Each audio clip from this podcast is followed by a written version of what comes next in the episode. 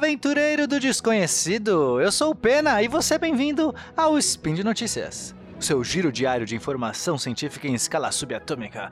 Hoje eu estou com ele, o gatuno abelhudo Felipe Queiroz. É isso aí, Peninha, é isso aí, lindinhos, queridos e amados ouvintes do Spin de Notícias.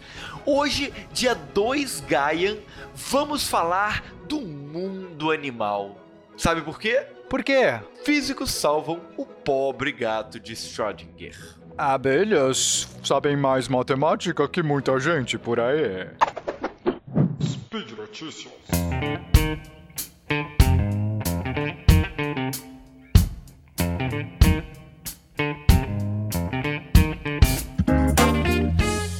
Felipe, meu amigo, meu companheiro quântico.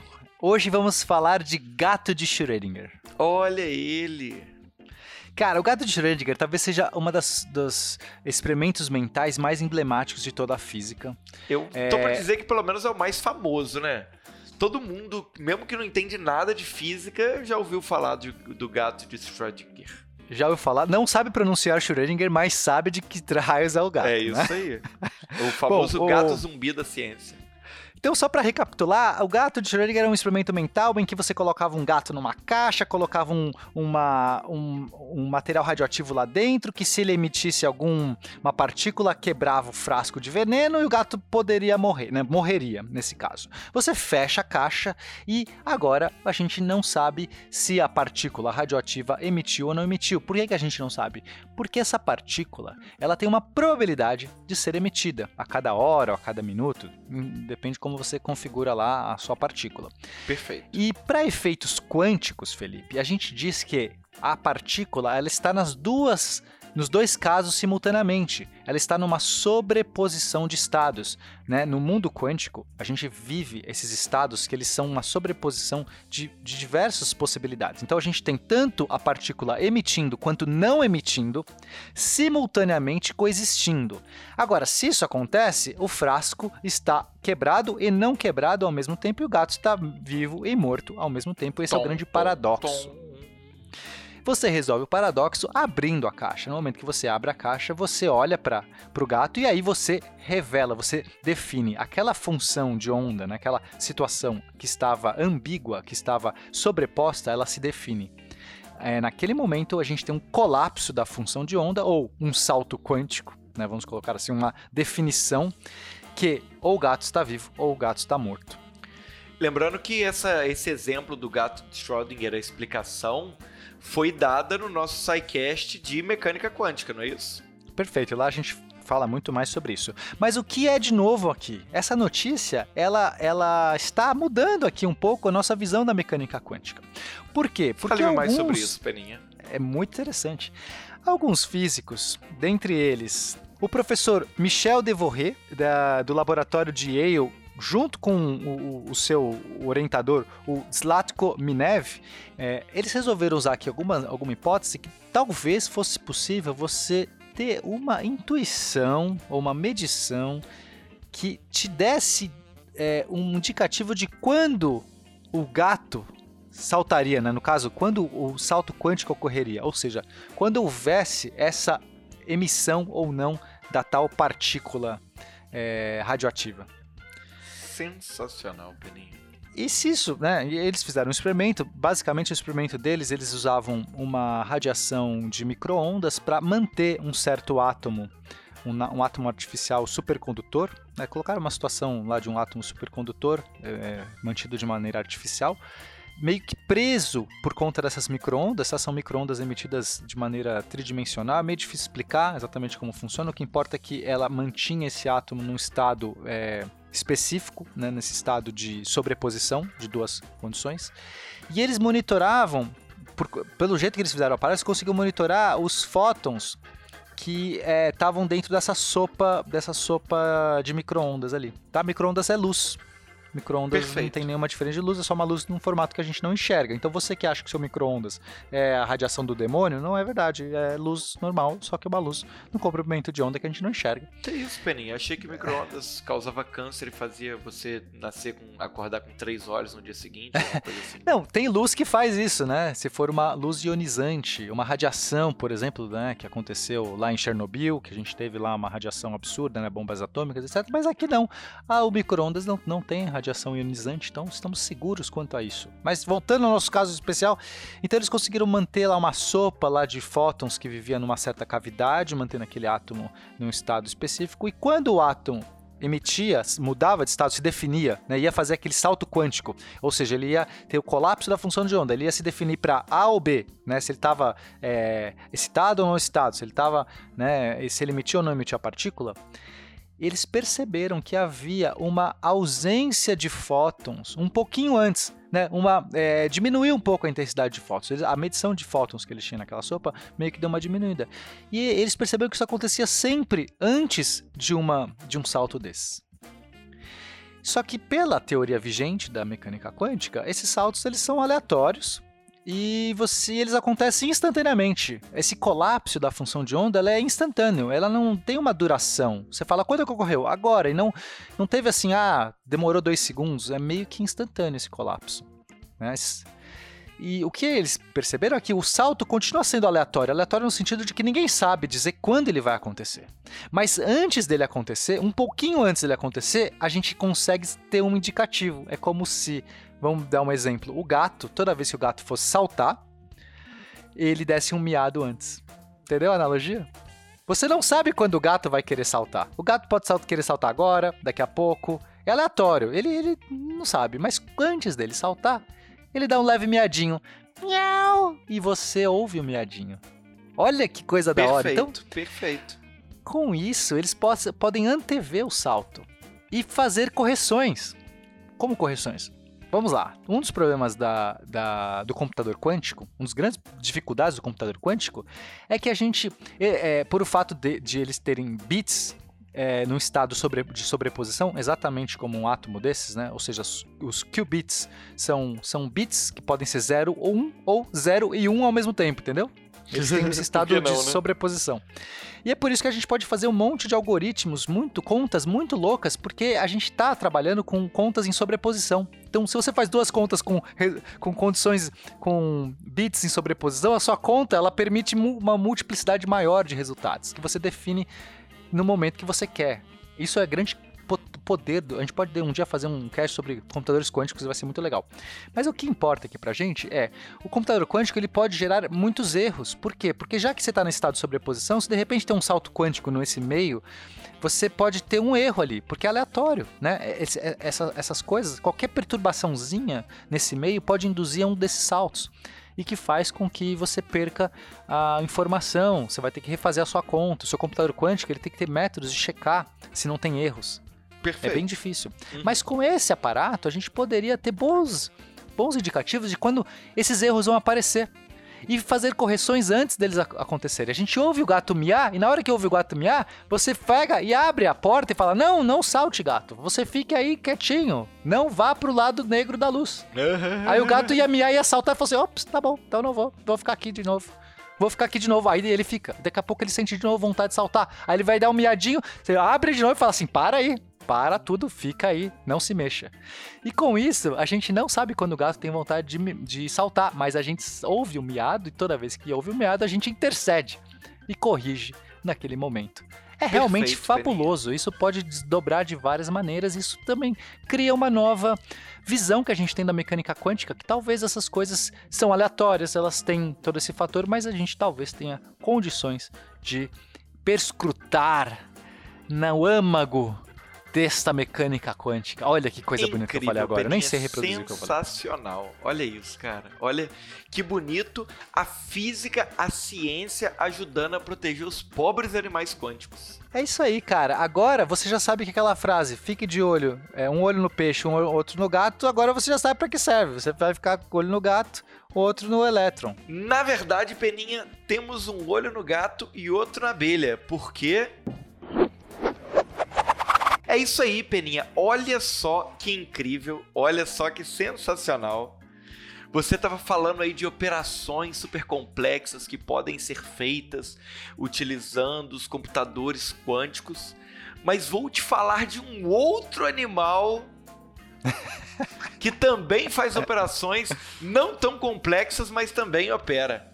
É, Conte-me mais sobre isso. Estou ah, falando, ah, entendeu? Conte-me mais sobre ah, ah, isso. Ah, não, não é? Estou falando, Peninha, das abelhas. Amo abelhas. Já pois amo é, elas, já sinto dó delas porque elas estão desaparecendo. Né? Pois é, Peninha. Essa semana estava tendo uma conversa muito séria aqui com meu filho sobre abelhas, falando sobre essa questão das abelhas estarem desaparecendo pelo uso de pesticidas e tal, e de como que isso é danoso para o É, a gente nem mundo. sabe, a real, se é os pesticidas, porque tem uma outra teoria aí que eu já ouvi falar, que pode ser por conta das, é, das ondas de rádio, de celulares, telefonia, etc., que a gente usa, oh. que talvez interfira nos mecanismos de comunicação, de orientação delas. Tem, essas, tem, várias teorias, né? Tipo, na, na, verdade ninguém sabe exatamente. Ou estão escondendo. Pode ser que alguém saiba é. e não queira contar a verdade. Eu sei que Invente. ele ficou meio tenso. Eu tenho hora, eu acho que eu tenho que. Não, não preciso de contar as coisas em tantos detalhes, sabe? Que eu comentei com ele que, de acordo com Einstein, uma dessas frases que é acreditada a Einstein, mas eu acho que essa é real mesmo, né? Que é, se a é? gente é? vivesse sem abelhas, se, se de, de repente as abelhas do mundo acabassem, a humanidade sobreviveria por mais quatro anos. É, é, não sei se é do Einstein, não sei se são quatro anos, mas eu vou dizer para você que as abelhas têm um, uma função primordial, fundamental na polinização e que gera o alimento aí para nós, né? Eu acho que realmente é uma questão importantíssima. Pois é, Peninha, mas não só na, na polinização, como também na matemática, as abelhas estão dando show, porque os cientistas da Universidade de Melbourne é, fizeram testes aí com abelhas do tipo Apis, né? Gênero uhum. Apis. E eles conseguiram perceber que essas abelhas conseguiam realizar operações matemáticas simples de soma e subtração. Olha que incrível. Mas peraí, eles colocaram a abelha sentadinha na carteira, na lousa, um mais um, isso. igual a. E aí ela se citava assim, ui, ui. Quase Como é isso, é? Peninha, quase isso. A ideia, a ideia é muito boa, cara, é muito genial. O que, que eles fizeram? Eles fizeram um labirinto, certo? E uhum. esse labirinto tinha placas com desenhos coloridos. Certo. E aí o que, que eles, eles colocaram uma representação ali, onde desenhos azuis eles significavam a adição de uma unidade Uhum. E os desenhos amarelos, a subtração dessa unidade, certo? Então, Caraca. Se o desenho eu, já tô, azul... eu já tô com dificuldade. Tá. Se o desenho era Se azul... você me colocar nesse labirinto, eu não sei se eu saio, Felipe. Tô confuso. O desenho é azul, você sabia que a operação tinha que ser mais um. Desenho amarelo, menos um. Tá, mas aí você tem um desenho azul, é mais um do quê? Então, mais um de uma plaquinha. Ideia... Quando as abelhas entravam no labirinto, tinha uma plaquinha com uma quantidade específica de quadradinhos, certo? Eita, tá. Vários quadradinhos. Isso aí, esses De qualquer cor. de, uma, qualquer... de uma dessas cores. Ah, de uma das cores. Quatro Isso quadradinhos aí. amarelos. Isso aí. Então, ó, vamos lá. O que que acontece?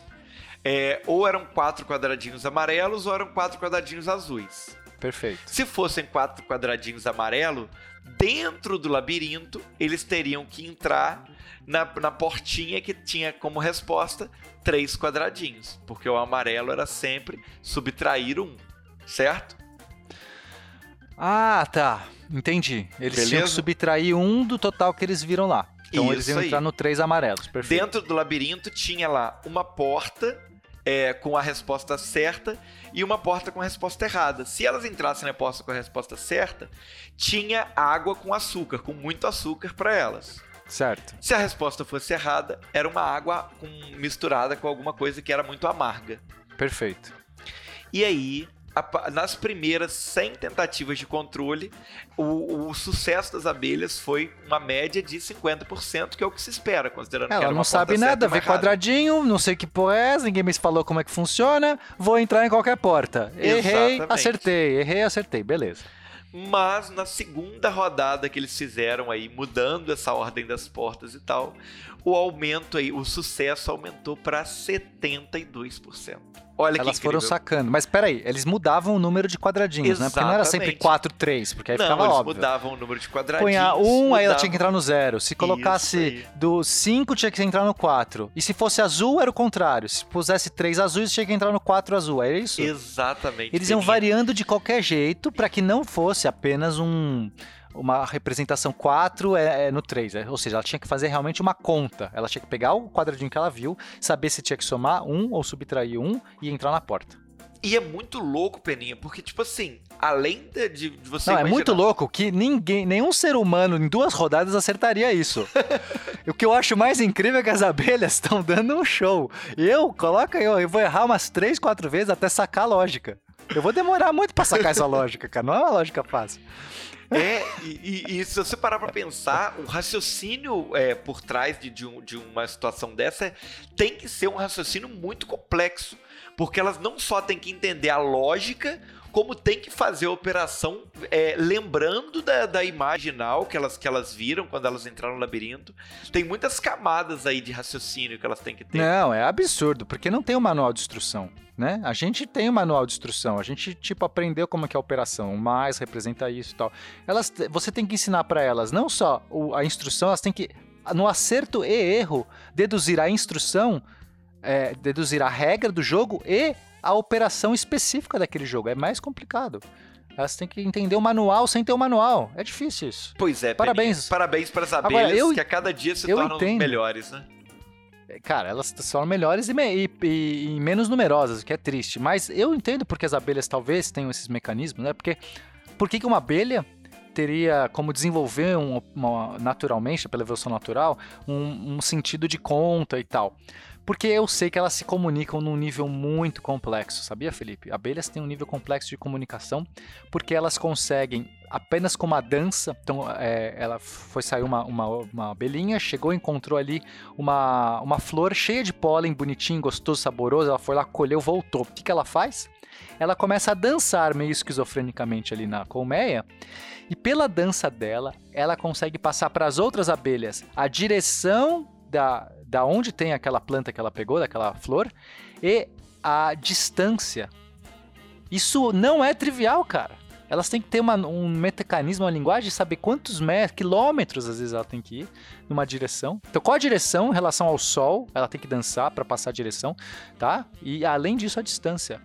Isso é realmente muito legal. E tem outros tipos de comunicação que elas fazem também internamente para determinar: olha, ataque aqui o sujeito, o cara veio aqui é, roubar nosso mel, mate esse urso. Tem essas comunicações também, mas essas são mais fáceis. Um alarme é uma informação mais assim: alarmei, faça alguma coisa. Mas dizer onde e que distância é bem mais difícil. É, Peninha, se parar pra pensar, as abelhas são seres incríveis mesmo, né? Eu acho, cara. E então com essa nota terminamos nossa nossa nossa nossa notícia. Sim, sim. E lembrando você que também quer ser tão incrível como a abelha, deixe pra gente seu elogio, crítica, declaração de amor, é, beijinho. é, mais o que, Peninha, que eles podem deixar pra gente? Ah, pode deixar ali dinheiro também. Dinheiro. Por que não? Dinheiro? Né? Não incomoda. Não. Dinheiro é fácil. De forma alguma. Inclusive, falando em dinheiro peninha, lembramos também que o Spin de Notícias, o SciCast e todos os podcasts da família Deviante só podem existir graças ao seu apoio no patronato, é, que é, pode ser pelo Patreon, pelo Padrim ou pelo lindo do PicPay, né? Exatamente. E se você quiser ser gatuno, como o nosso gato de Schrödinger, você também pode deixar um comentário, não só no post dessa notícia, que acho que era isso que você queria dizer, mas você pode também deixar um comentário no meu Twitter e no Twitter do Felipe, que não lê Twitter, diz que não, diz que lê, mas não lê. Eu leio Ou- ou- raramente, mas eu leio. Eu leio às vezes. Mas, leio. mas lê também. Leio também. Mas pode deixar no arroba peninha underline 13 e no arroba mr Felipe Queiroz. Vamos, continue essa discussão, fale pra gente, a gente realmente ama vocês. Sim. A gente realmente ah, gosta muito de continuar essas discussões, eu sou movido a isso. Eu, sou, eu, cara, eu amo vocês, eu não sou movido a discussões, não, eu sou movido a amor. Então, se vocês quiserem me amar, eu vou ficar muito feliz. Eu adoro ser elogiado, eu preciso disso, sabe? Ah, Ou seja, só elogio o Felipe. É, por né? favor. Eu, eu, não tenho, eu não tenho estrutura psicológica pra poder ter haters ainda. É. Meus queridos, podem me odiar, eu não tenho problema com isso, até porque amor e ódio, eles estão muito próximos. Você me odeia hoje, amanhã me ama. Hum. Ah, você é como você é como uma partícula em estados sobrepostos. E aí quando você falar que me odeia, eu vou lá, intercedo em você e você me ama na verdade. Coisa linda, Aham. Peninha. Caraca, eu fiz essa junção toda no final. Terminamos a notícia, o editor já está desesperado. É isso aí, com essa notícia quântica, nos despedimos com um beijo pra você, seu lindo querido ouvinte. Beijo, Peninha. Como sempre, é um prazer estar com você aqui no Spin de Notícias e até amanhã. Uhul!